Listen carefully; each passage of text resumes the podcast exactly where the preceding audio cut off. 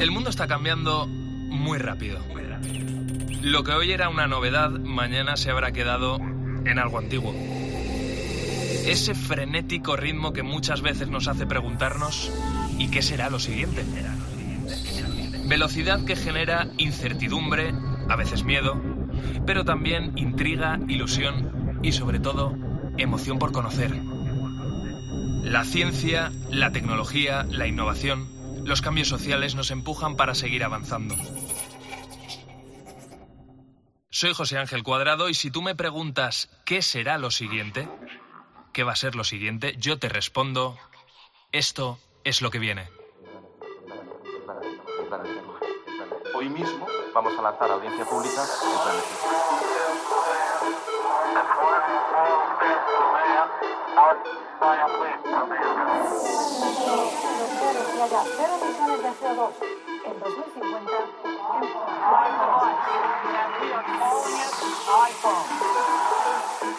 El comité ha llegado a una conclusión científica clara. Es una vacuna segura y efectiva. La tercera misión de SpaceX se ha acoplado con éxito a la En COPE. José Ángel Cuadrado. Lo que viene.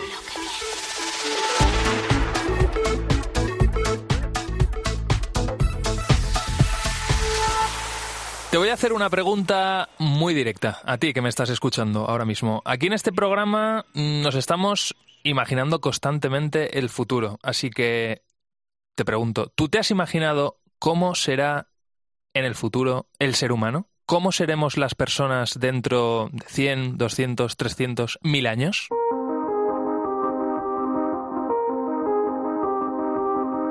Javier Bernacer, ¿tú te lo has imaginado?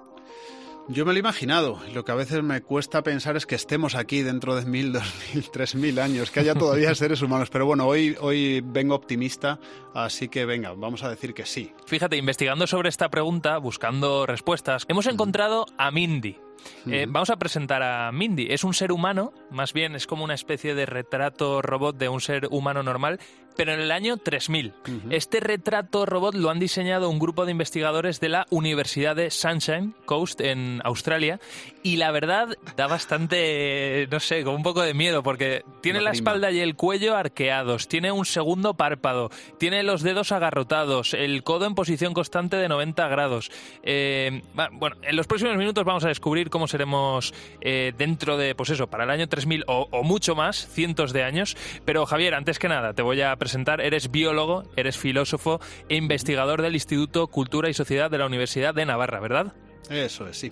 Eh, ya podemos adelantar que los cambios físicos van a ser importantes y se van a dar dentro de miles y miles mm, de años. De todo esto que, que he descrito, por ejemplo, el segundo párpado, ¿a ti qué, qué es lo que más te llama la atención? Yo creo que eso, ¿no? Insisto en lo de que es importante lo de los miles, miles de años. Entonces, mira, por ejemplo, lo del segundo párpado se suele decir como que lo vamos a necesitar para protegernos de las pantallas, protegernos Ah. de los móviles, ¿no? Para filtrar esa luz azul. Yo sinceramente creo que esto no va a suceder, pero ¿por qué? Porque mira, yo creo que a los móviles les queda una vida de 20 años. ¿Qué ¿vale? dices? Yo creo que sí. Llevamos 20 años usándolo, eh, más o menos, ¿no? Así, digamos, con un uso común.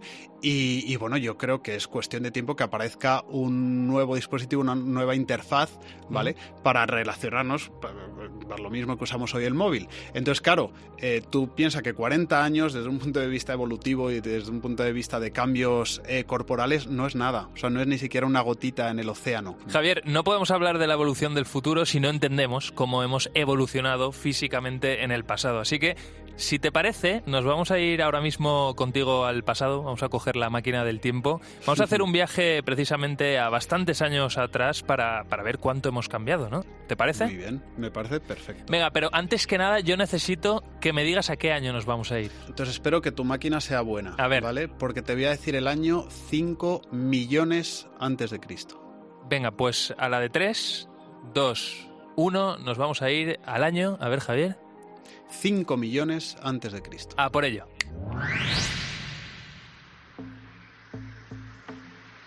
Oye, Javier, eh, aquí vemos a los primeros homínidos, por ejemplo. Fíjate, están ahí a, a lo lejos, a lo lejos. Me llama mucho Ahí la están, atención. sí, Oye, eh, Javier, es la cabeza, que es más pequeña, es alargada y como que tiene los morros un poquito para adelante, ¿no? Ahí, ahí en, eso, eh, en eso hemos ganado.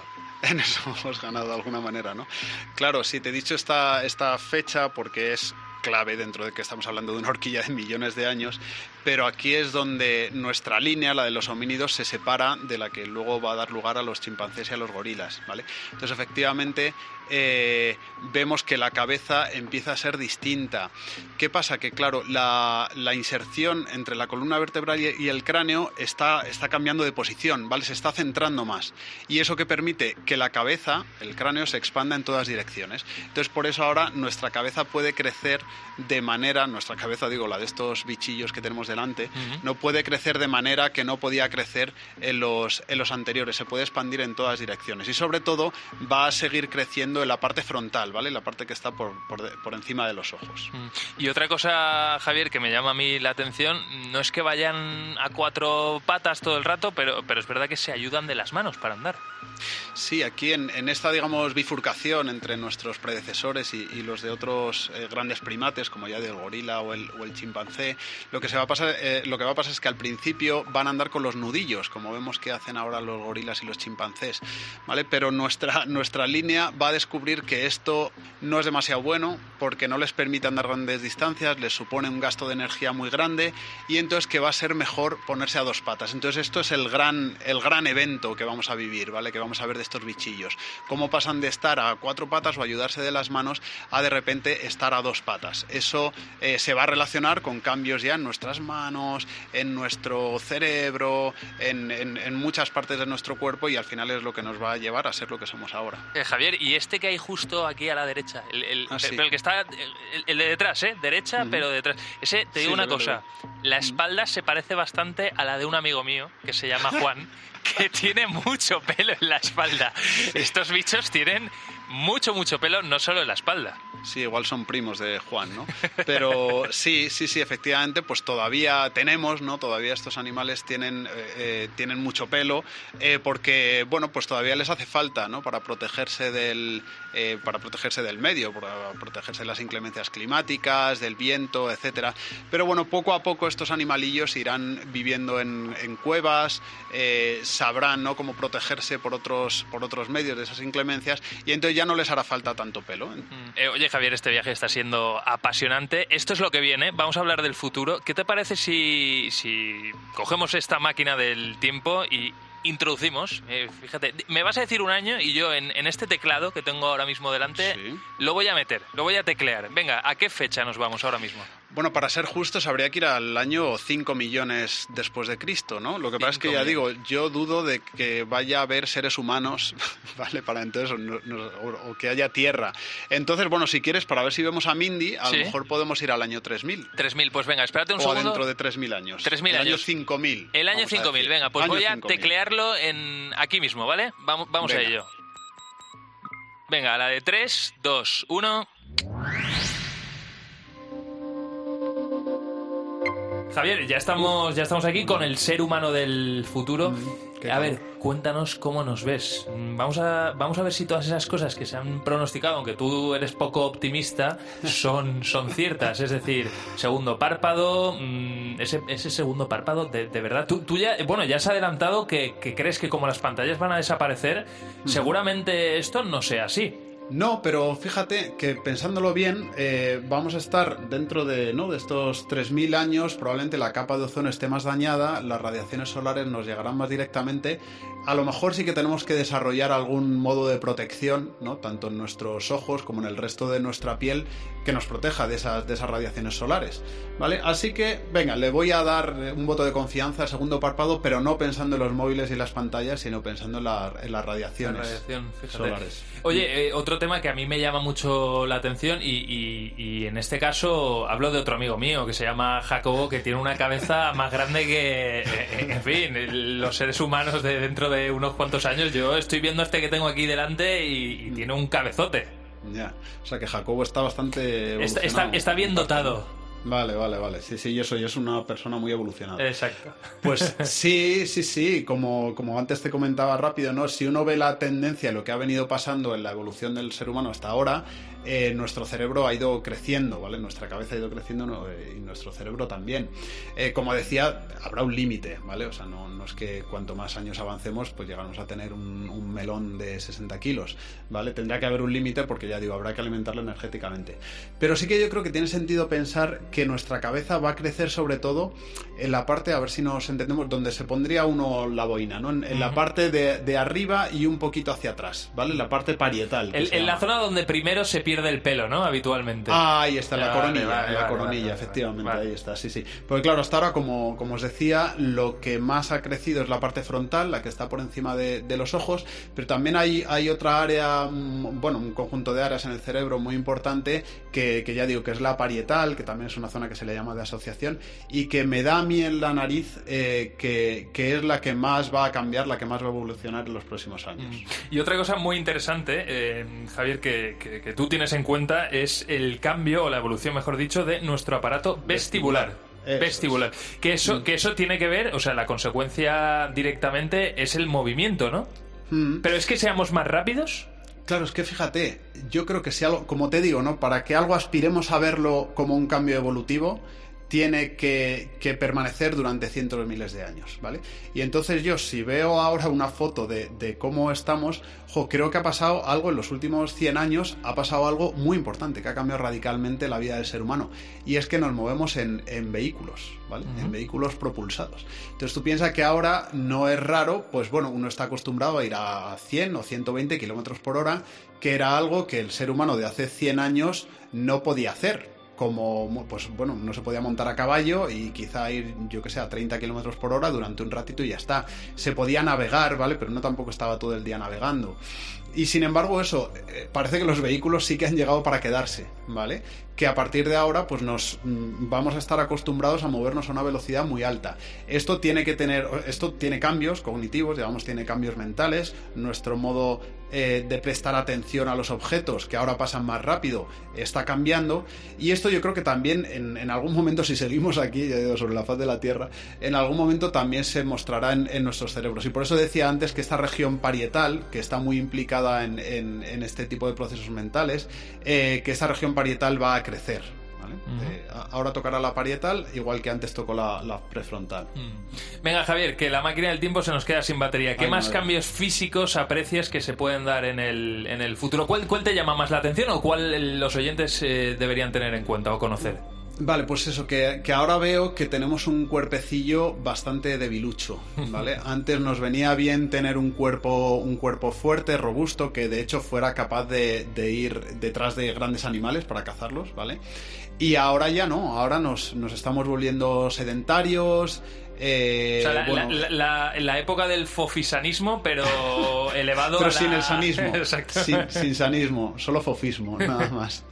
Entonces yo creo que ese es el principal peligro también, que ahora tenemos cuerpecillos muy débiles porque a lo mejor también pues estamos viviendo en el metaverso solo, ¿vale? Eh, y entonces, claro, estamos sentados en un sofá eh, cre creyendo que estamos viviendo y no estamos viviendo. En este año 3000, eh, digo, todavía no, por suerte todavía no. Javier, si te parece vamos a terminar la charla en nuestra mm. época, no vaya a ser que nos quedemos por aquí atrapados y sí. a mí no me apetece, ¿a ti? No, no, no, mejor, mira. Que, Vivimos mejor en, en la actualidad, mejor, ¿no? Mejor, mejor que, que, que, el futuro no, no lo has pintado muy bien. Bueno, pues venga, nos volvemos en 3, 2, 1...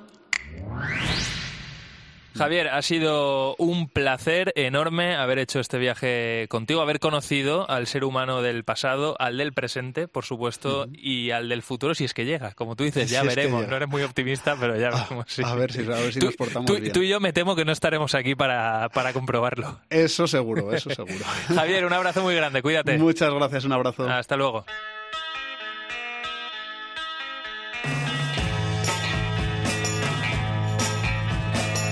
En Cope, lo que viene.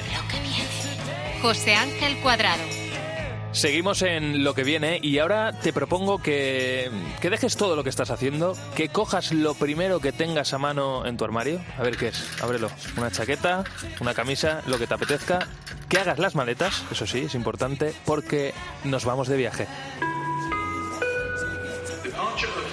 Puedes elegir el destino que tú quieras. París, Londres, Nueva York, aunque, bueno, si coges Nueva York, es decir, si sales de la Unión Europea, ya sabes que toca hacer algún que otro papeleo y vas a tardar un ratito desde que llegas a tu destino hasta que sales del aeropuerto, algo que puede estar a punto de cambiar porque en tan solo unos meses podríamos pasar de hacer largas colas en los aeropuertos a esto. Igual no lo has reconocido por el sonido, pero lo que está detrás de este sonido es lo que nos vamos a encontrar en las fronteras que estén fuera de la Unión Europea. El reconocimiento facial para controlar a los viajeros que entran y salen de cada país. Ana Rumi, ¿qué tal? ¿Cómo estás? Muy buenas. Hola, ¿qué tal? Oye, tú sabes cómo va a funcionar todo esto y ya lo único que te falta es probarlo. ¿Nos van a coger los datos simplemente con nuestra cara? Pues mira, casi casi, porque lo que se pretende es que esta tecnología aumente la seguridad de los países reconociendo, como dices, nuestras facciones y además cotejando nuestros datos. En España está desarrollando esta tecnología la empresa Tales junto con Celenza, que es española, para el Ministerio del Interior. Pero para explicártelo un poquito mejor, yo creo que lo suyo es que nos pongamos en situación. Venga. Y para eso nos vamos a ir hasta un sitio que no nos queda tan tan lejos, pero sí que es verdad que no todos conocen. Tiene beso de dos mares, caricia del guañí y murallas que defienden su manera de sentir. Hombre, nos vamos hasta Ceuta. Bueno, concretamente hasta la frontera de la ciudad que separa dos países, España y Marruecos. Y es que es uno de los puntos, junto con Melilla o la frontera con Andorra y Gibraltar, en el que se va a implantar esta tecnología para controlar las fronteras aquí en España, ¿verdad, Ana? Sí, eso es. Serán unas máquinas que nos vamos a encontrar en cada frontera y en la que lo primero que vamos a hacer es meter nuestros datos personales. Esa máquina va a capturar nuestro pasaporte para cotejar los datos que aparecen en nuestro chip, que ya sabes tiene nuestra huella y también nuestra cara. Y después de eso, lo que va a pasar es que llega la segunda parte. Aquí tendremos una cámara que va a analizar nuestras facciones y que las va a guardar en, en, su sistema, asegurándose de que esos datos sí que se corresponden con lo que le hemos dado antes a la máquina. Con ese chip de nuestro pasaporte, si todo es correcto, mandará nuestros datos a Bruselas para avisar de que ese viajero efectivamente ha pasado a la Unión Europea. Eso es, y además lo último que nos va a pedir esa máquina es nuestro idioma para poder hacernos un cuestionario en el que nos pida un poquito más de información acerca de nuestro viaje. Si viajamos por ocio, por negocios, bueno, por lo que sea, un poquito de todo. Eso hasta ahora, Ana, porque a mí me ha pasado, por ejemplo, cuando me, me he marchado a Japón, eso se hace hasta ahora a mano, en un Sí, cuestionario, en un papel, papel y boli, es lo que se necesita hasta ahora. A partir de los próximos meses, pues eso, ya está todo digitalizado. Oye, por cierto, ¿qué pasa si por lo que sea algún dato falla y no, no se corresponde con nuestra persona? ¿Ya tenemos el lío? Ya tenemos un poquito de lío de momento, porque lo primero que va a pasar es que nos van a pedir poner nuestras huellas dactilares en un sistema de luz verde para ver si se corresponde pues con la de nuestro chip. Pero si hay otra discrepancia, pues pasará esto.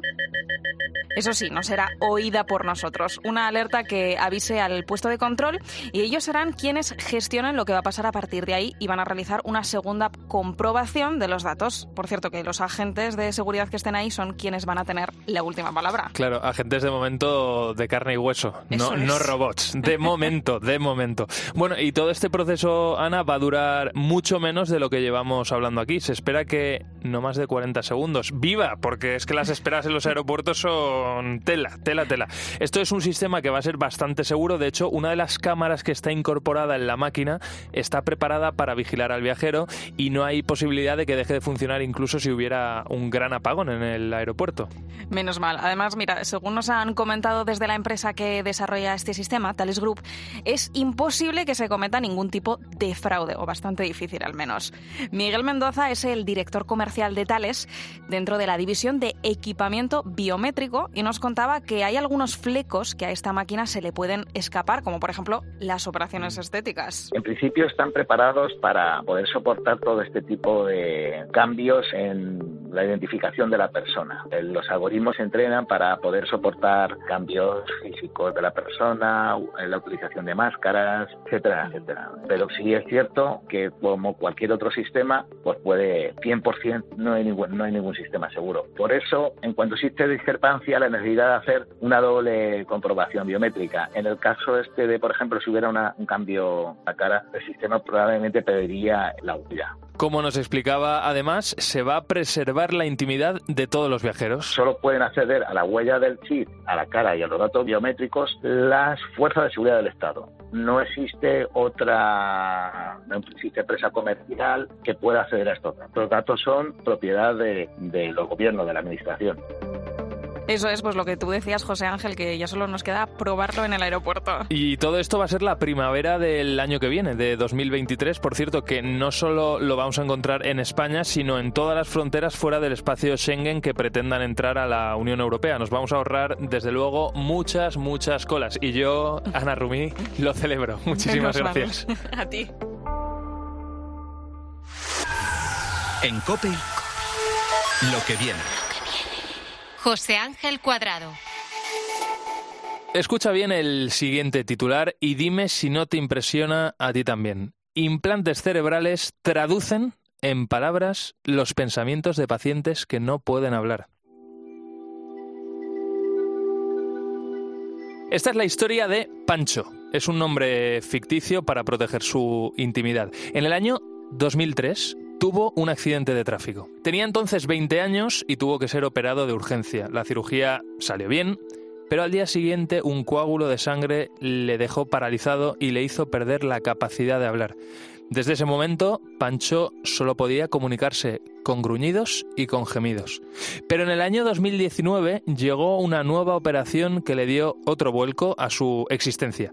Científicos de la Universidad de California abrieron su cráneo y deslizaron en el cerebro una delgada lámina con 128 microelectrodos. El objetivo era entre comillas, devolverle la voz al joven gracias a esos implantes cerebrales que traducirían sus pensamientos y las convertirían en palabras. Alucinante, ¿verdad? Eso era lo que pretendían y lo que consiguieron, porque Pancho volvió a tener voz.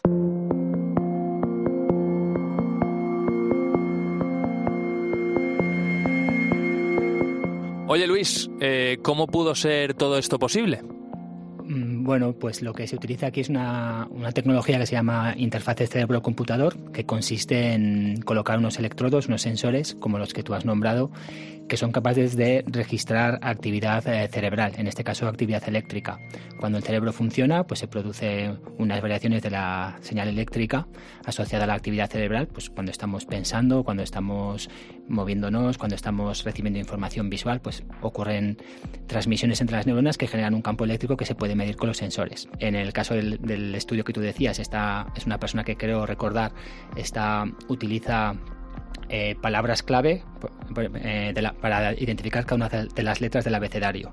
¿no? Pues eh, con la A va una letra, con la, con la B va una, palabra que empieza por la B, por la C una palabra que empieza por la C, y entonces lo que hace es pensar en esta palabra.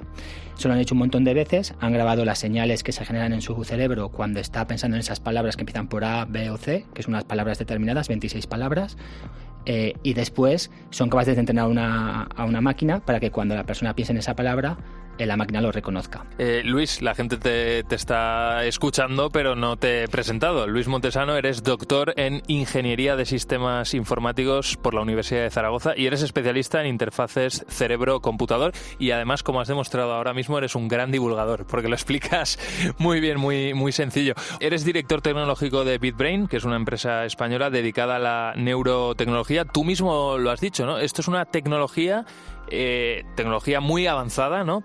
Pero que es verdad que además eh, ahora mismo va a un ritmo frenético y el caso de Pancho, de esta persona que hemos contado en Estados Unidos, ¿no? que, que le devolvieron de alguna manera la voz, eso no es un caso aislado. O sea, hay bastantes casos en el mundo y esto va a ir a más, ¿verdad? Sí, eh, a ver, obviamente yo soy muy, muy optimista con esas tecnologías porque trabajo en ellas y llevo muchos años eh, creyendo que pueden aportar y que pueden llegar a ser una alternativa eh, adecuada para ciertas personas con, con, problemas que les podemos hacer la vida más fácil, ¿no? Por ejemplo, comunicar o para neurorehabilitación después de un ictus o para recuperar el movimiento después de una de lo que es un, un accidente que te, que te me, que te daña la médula espinal, ¿no? Eh, entonces, hay muchos casos de uso, por ejemplo, el caso de uso que tú comentabas es hecho con un único paciente. Entonces, hay un camino todavía relativamente largo delante de nosotros, que es convertir esas tecnologías en algo que se pueda realmente utilizar de forma habitual y en casa. ¿Vale? Porque al final si tú tienes este implante colocado y tienes que ir a unos sitios específicos y es un estudio todavía de viabilidad que es una prueba de concepto. Entonces todavía queda un camino por recorrer. Lo que sí que pasa es que esto se está de alguna manera acelerando. Mm. Oye Luis, eh, claro, hemos hablado de, un caso específico, un caso clínico, ¿no? De una persona que había perdido la capacidad de hablar y que de alguna manera, pues gracias a esta tecnología se la devolvía.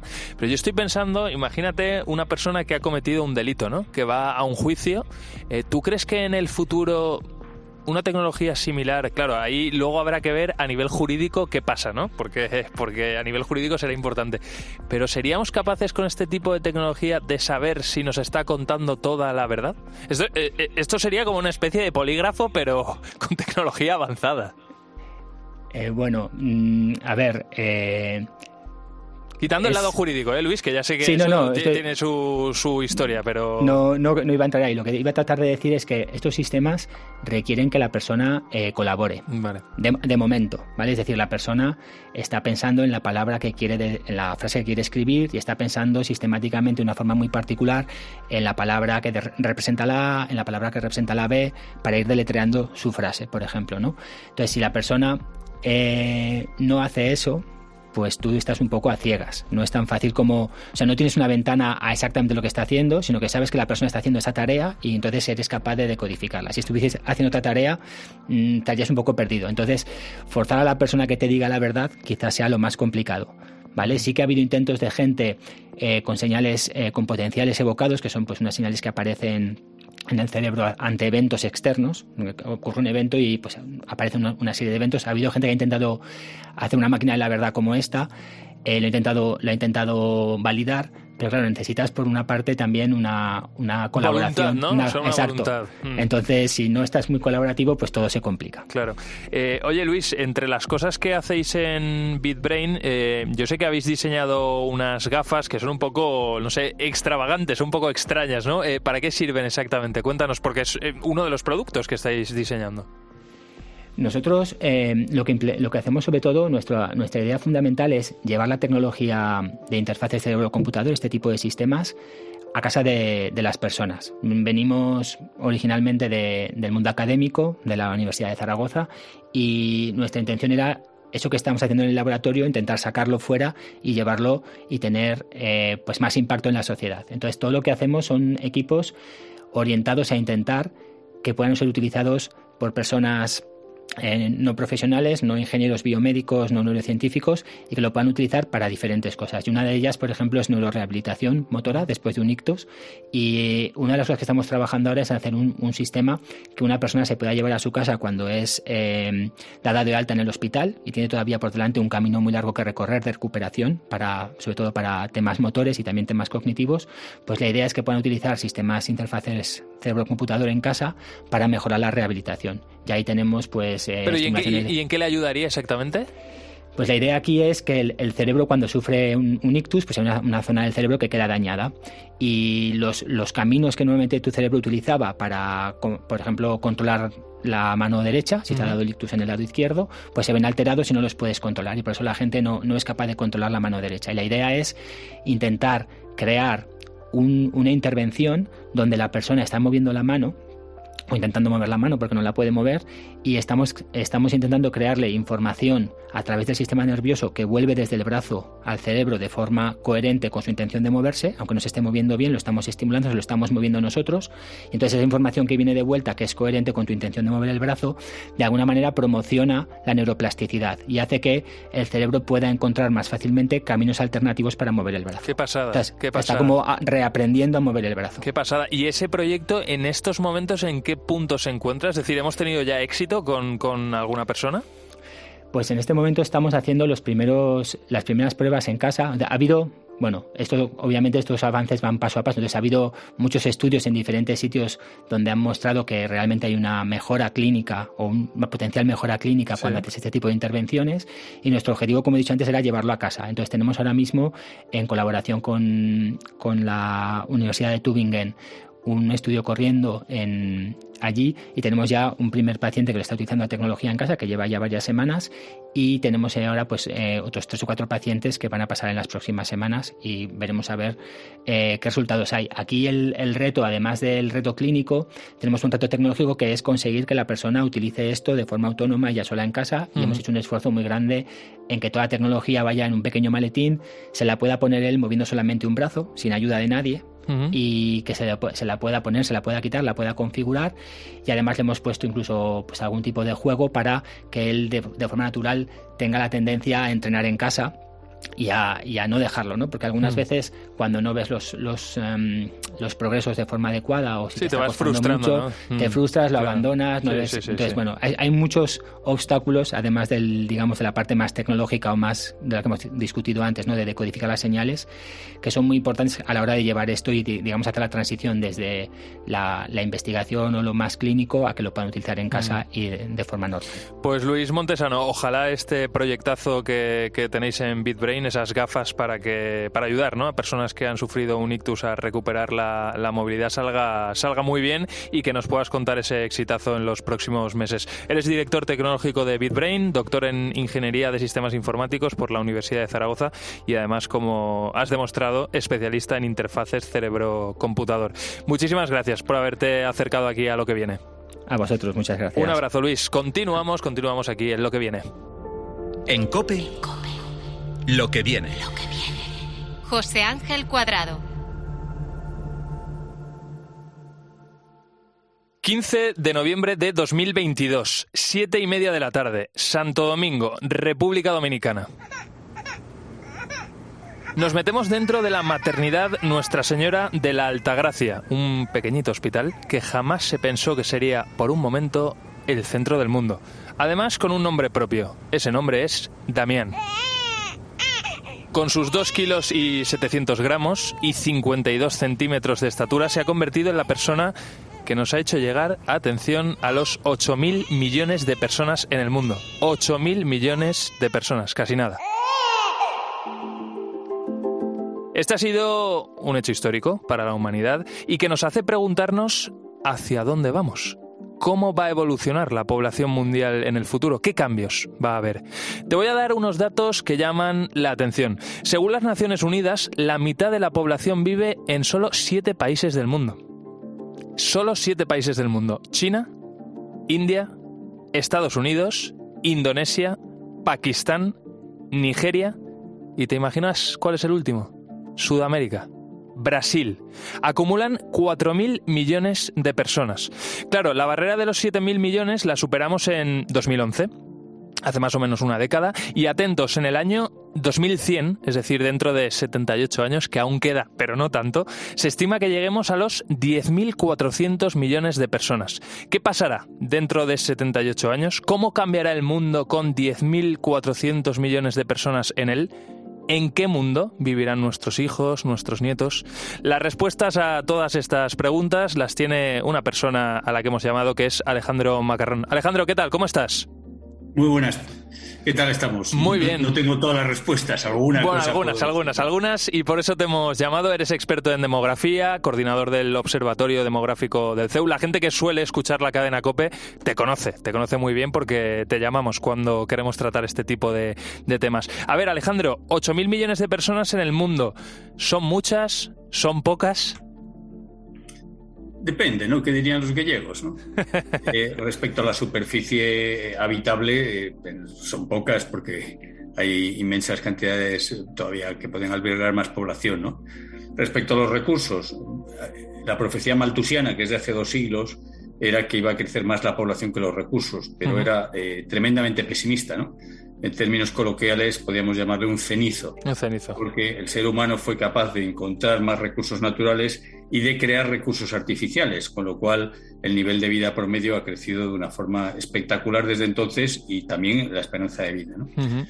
¿Eso puede continuar indefinidamente? No, indefinidamente nada puede crecer indefinidamente sin que haya un problema, ¿no? Claro. Eh, pero ¿estamos ahí todavía? Pues no, porque en ese problema no, porque la esperanza de vida en todo el mundo sigue creciendo y sobre todo donde más rápidamente crece es donde eh, era más era menor que es en África, ¿no? En la parte más pobre, continente más pobre de la humanidad.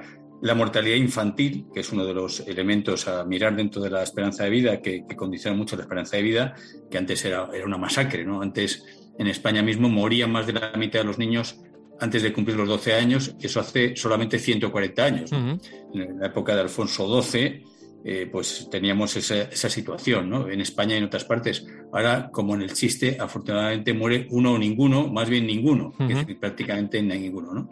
Entonces, yo creo que estamos en una situación, desde ese punto de vista, que no hay que ser catastrofista en absoluto por esa parte y que tenemos posibilidad de acomodar más población todavía, pero que creo que es razonable que lleguemos a ese techo de unos 10.000 millones y a partir de ahí, pues sí, posiblemente no tenga sentido que crezcamos más problema que tenemos, al contrario, el problema que tenemos en España y Occidente y Europa es el decrecimiento de la población. Efectivamente. Por falta de niños.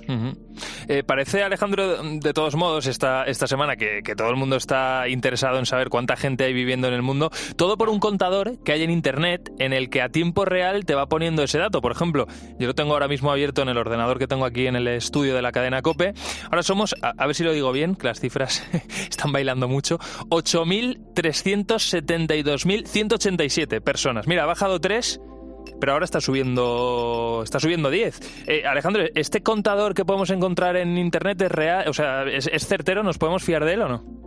Es, imposible, es una estimación que espero que esté bien hecha, es, imposible porque hay muchos países que no tienen estadísticas buenas de población. Y luego hay países posiblemente dictatoriales que vaya usted a saber si cuentan de verdad la población que tenían o no. Vamos a ver, incluso en Alemania, un país que es, vamos, el culmen de la civilización en muchos sentidos. Hace 10 años eh, se publicó un censo, ahora mismo hay un censo de población cada 10 años en Europa que se hace los años 1, entonces fue el 2011, tardaron dos años en procesarlo, que para los tiempos que corren, no solo ahí, ¿eh? la verdad es que cuesta creer que se tarde tanto, ¿no? Entonces descubrieron que tenían un millón y medio menos de personas de las que llevaban pensando desde hacía 25 o 30 años. En Alemania, eh, bueno, pues si en Alemania se hace eso, vaya usted a saber qué población exactamente hay en la India, en mm. China, en Birmania, ahora Myanmar, de pequeño, donde era pequeña Birmania, ahora Myanmar. Eh, o sea que no es eh, ni de lejos, eso es una cosa exacta, exacta. Ahora, si tiene un error de solo el 1, 2%, 3%, bueno, pues... Ya, lo podemos dar por, bueno, ¿eh? ya lo podemos dar, dar por bueno. Si en Alemania han tenido esos errores, pues imagínense en países y se ven las estadísticas de población que se ven en, Wikipedia tiene muy buenas estadísticas de población por país. Si uno teclea demographics of la demografía de un país, ¿no? En inglés y hay países que, reportan datos continuamente, los países más desarrollados, y otros que a lo mejor los últimos son de hace cuatro años. ¿no? Eh, ahora hablamos, Alejandro, de, cómo va a ser España en los próximos años, porque en el CEU, antes te quería preguntar que precisamente en el CEU acabáis de lanzar un estudio muy interesante al respecto. Em, pero yo quería saber sobre todo en potencias como por ejemplo China, ¿no? ¿Cómo de importante ha sido la población eh, y ese crecimiento de la población en los últimos años para que hoy económicamente estén donde están? A ver, el, desarrollo económico de un país de entrada, si se copia en lo que han hecho otros, es, hoy día es muy fácil. Si un gobierno no hace tonterías, está probadísimo que algo parecido al capitalismo, que es lo que hicieron en China, no es exactamente el puro capitalismo. Bueno, algunas cosas es incluso más salvaje, dicen, ¿no? Pero si hoy día copias lo que se ha hecho, el crecimiento económico de cualquier país atrasado es brutal. Es brutal porque se sabe lo que hay que hacer, porque te invierte en capitales extranjeros, porque aprendes tecnología. O sea que eso no tiene tanto que ver con cómo evoluciona la población. Ahora, una vez que un país madura, pues ya sí tiene mucha más influencia, ¿no? Porque si la población crece, pues hay más crecimiento de población, si decrece no, si envejece. Mm. En China, de hecho, decían que uno de los riesgos que tenía era ser un país envejecido antes de ser un país rico.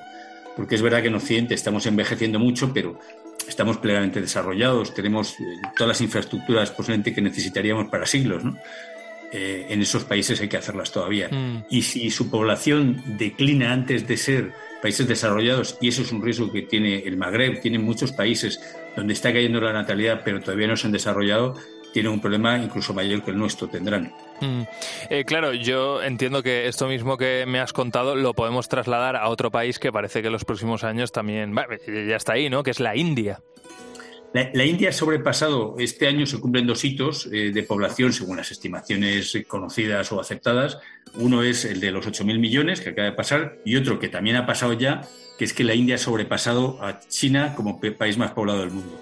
Y es un país mucho más joven que la India, que, China, porque la natalidad en él, aunque también ha caído, ha caído mm, más tarde y no tan abruptamente como pasó en China con lo de la política hijo único. Entonces la India va, va a tener mucha más población que China de acuerdo con los datos conocidos, en los próximos años cada vez más y a la vez, y a la vez más joven. Entonces, si China consigue desarrollarse como, si la India consigue desarrollarse como China, eh, alcanzar ese nivel tecnológico, le va a superar como primera potencia mundial mm. dentro de a lo mejor 20 años o así. Eh, Alejandro, esto es muy, muy interesante, eh, pero todavía va a ser más interesante hablar de lo que va a suceder aquí en, España en los próximos años. Fíjate, en el Observatorio Demográfico del CEU acabáis de lanzar, como decía hace solo unos minutos, una investigación sobre la España del futuro y parece que el escenario, no lo diría así, pero es un poquito oscuro, ¿no? O sea, tiene mala pinta. Nosotros nos hemos, hemos glosado o analizado unas proyecciones de población que ha hecho el INE que se basaban en lo que le decían demógrafos españoles nacionales, no, a nosotros no nos preguntaron, eh, sobre qué creían que iba a pasar. ¿no? Mm. Entonces hicieron como la media y entonces lo que les sale es eh, pues lo que una serie de escenarios, porque las proyecciones sensatas se hacen en escenarios, pero siempre hay uno como más probable, ¿no? Que consideras que es el más probable. Dice, ¿qué puede pasar? Pues pueden pasar estas ocho cosas según tal, pero el más probable es este. El escenario más probable del INE lo que prevé es una población en la cual vendría una enorme masa de inmigrantes, hasta el punto que la mayoría de la población española de dentro de 50 años sería o inmigrante o hijo o nieto de inmigrantes el pueblo español, digamos, clásico tradicional sería minoritario. ¿Y porque ese pueblo español clásico eh, eh, decrecería tremendamente? Menguaría. O sea, los españoles tradicionales eh, se prevé que menguen 14, 15, 16 millones en los próximos 50 años. Eso prevén las proyecciones del INE. A nosotros, yo he hecho proyecciones personalmente de población y me sale lo mismo. Si no hay inmigración y no aumenta la fecundidad, el número de hijos por mujer, estamos abocados a un decrecimiento tremendo. De hecho, ya el pueblo español tradicional ya ha menguado en los últimos 10 años en 1,2 millones de personas. Ha habido más muertes que nacimientos de, españoles, digamos, de toda la vida, que más 1,2 millones más de muertes que de nacimientos. Pues desde luego. Y, luego, eso es en cantidad de población. Y luego el otro, la otra variable es lo que llamamos envejecimiento, ¿no? Porcentaje de mayores de 65 años, de 80 años, la edad media de la población, la edad mediana, la que divide en dos mitades, son indicadores de envejecimiento, pues el envejecimiento se va a disparar y sobre todo el de ese pueblo español clásico, porque los inmigrantes vienen más jóvenes y tienen más hijos. Hmm. Además, eh, un envejecimiento, Alejandro, si no me equivoco, al que vamos a tener que asociar la soledad. O sea, ese va a ser también uno de los grandes, retos. Y ese es otro factor y además ese, ahí ya, ya el dato catastrófico ya no es solo a futuro, sino ya ha pasado. Mm. En España hemos pasado, en 1970 había unos 34 millones de habitantes y ahora hay como 13, 14 millones más. Bueno, pues hemos pasado de 660.000 personas viviendo solas a más de 5 millones. El porcentaje de españoles que viven solos se ha multiplicado por 6 en ese intervalo.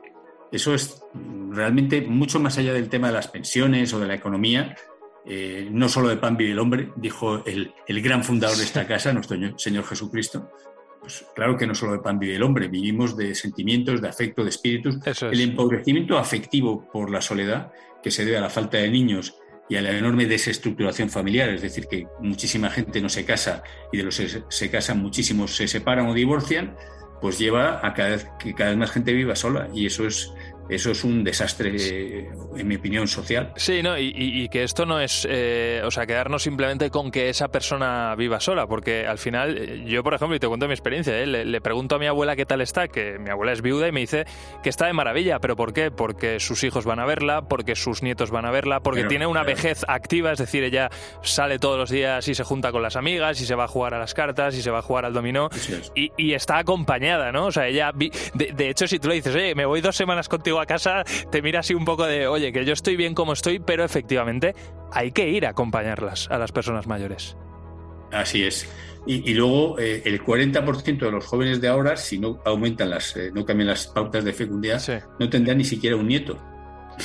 eso que decías de los nietos, es que los abuelos de los que son abuelos ahora todavía en general tienen, tienen bastantes nietos. Mm. Yo, yo, cuando hice, publiqué mi primer libro, El suicidio demográfico de España, hace 11 años sobre este tema, me entrevistó un periodista que me contó, dice, mira, yo en mi casa éramos 10 hermanos y mi padre ha tenido, tuvo, le hemos dado entre todos 30 nietos decir, yo he tenido tres hijos que me han dado un nieto. Un nieto. Mm, mm, mm. O sea, de 30 a 1 en una sola generación. Ese, ese tema, Alejandro, además lo, lo, trataremos en próximos programas porque es muy interesante analizar eh, la calidad del esperma y cómo además se está también reduciendo la calidad del esperma por temas de contaminación, por temas de estrés y cómo eso está repercutiendo también en que las personas jóvenes tengan menos hijos. Eh, más allá de otros factores, por supuesto, como el económico, que da muchos problemas. Es decir, que, no puedas llegar a final de mes en una gran ciudad, pues evidentemente hace que, te plantees tener o no hijos, ¿no? Pero, pero también la calidad. Yo ahí no tengo datos. Ese tema del esperma ha salido fuertemente. He preguntado a algún experto, hay mm. gente que me dice que es así, y otros también expertos me dicen que tienen miedo de que los estudios se han hecho solamente sobre hombres infértiles, los que van a las consultas. Porque si no, claro, habría que hacerlo con hombres sanos, mm. sin problemas de fertilidad.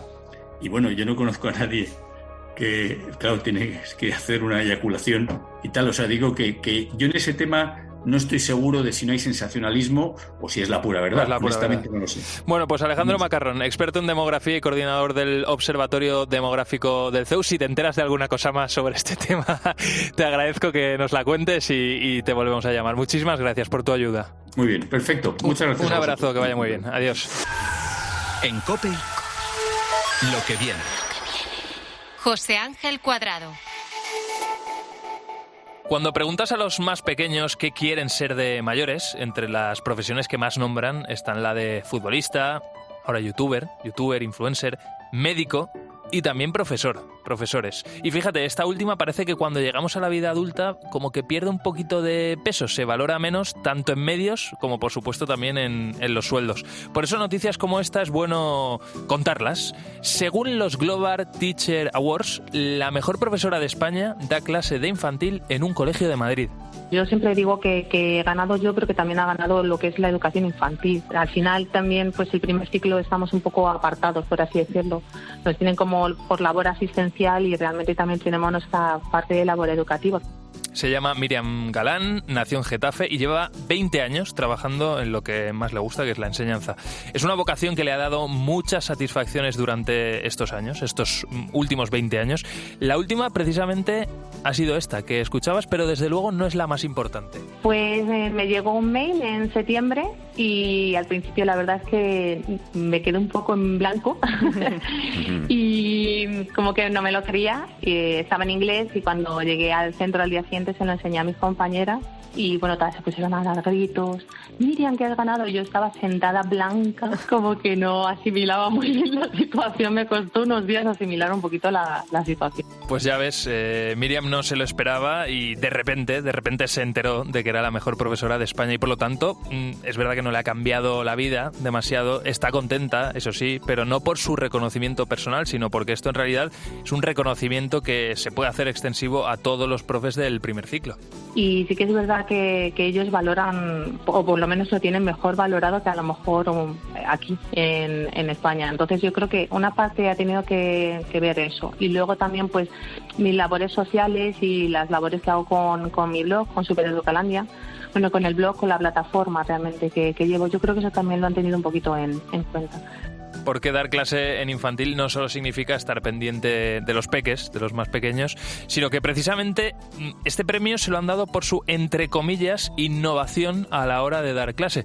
¿Sabes cuál es ese método innovador, lo que ha hecho Miriam? Pues precisamente incentivar la lectura. Pues son muy pequeñitos, tienen un año, son diminutos, que es verdad que aportan muchísimo y bueno, a mí lo que más me gusta, eh, pues sobre todo es contar cuentos y lo que es la, animación a la lectura. Y bueno, sí que es verdad que hacemos muchas instalaciones y trabajamos un poco con las nuevas metodologías.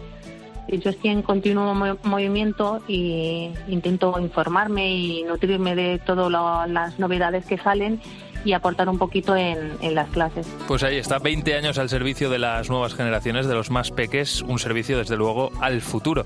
Es una labor muchas veces ingrata, pero que esta vez ha tenido su recompensa. Así que Miriam Galán, profesora de infantil, mejor profesora de España según los Global Teacher Awards, enhorabuena.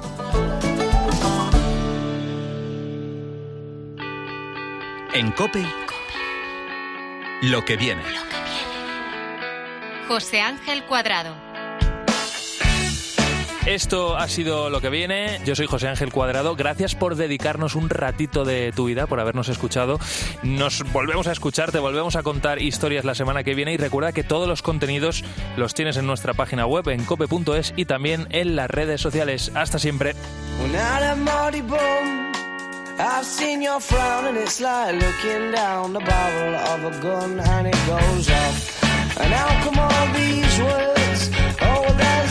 A a pleasant side to you, a side I much prefer. It's one that's laughs and jokes around. Remember cuddles in the kitchen, yeah, to get things off the ground, and it was up, up and away. Oh, but it's really hard to remember that on a day like today when you're all argumentative and you've got the face on.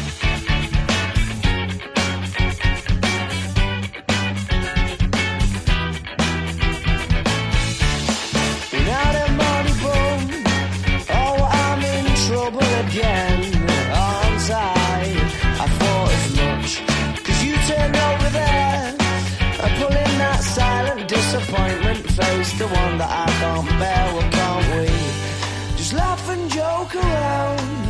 Remember cuddles in the kitchen, yeah, to get things off the ground, and it was up, up and away.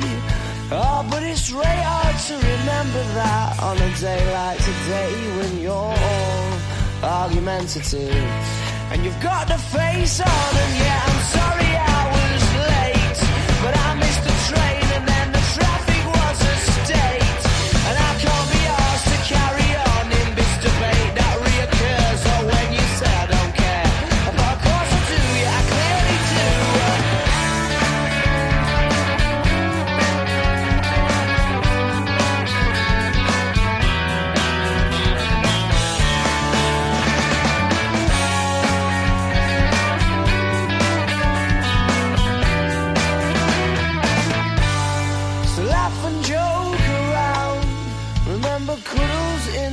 in kitchen, yeah, to get things off the ground, and it was up, up and away. Oh, but it's really hard to remember that on a day like today when you're all argumentative and you've got the face on.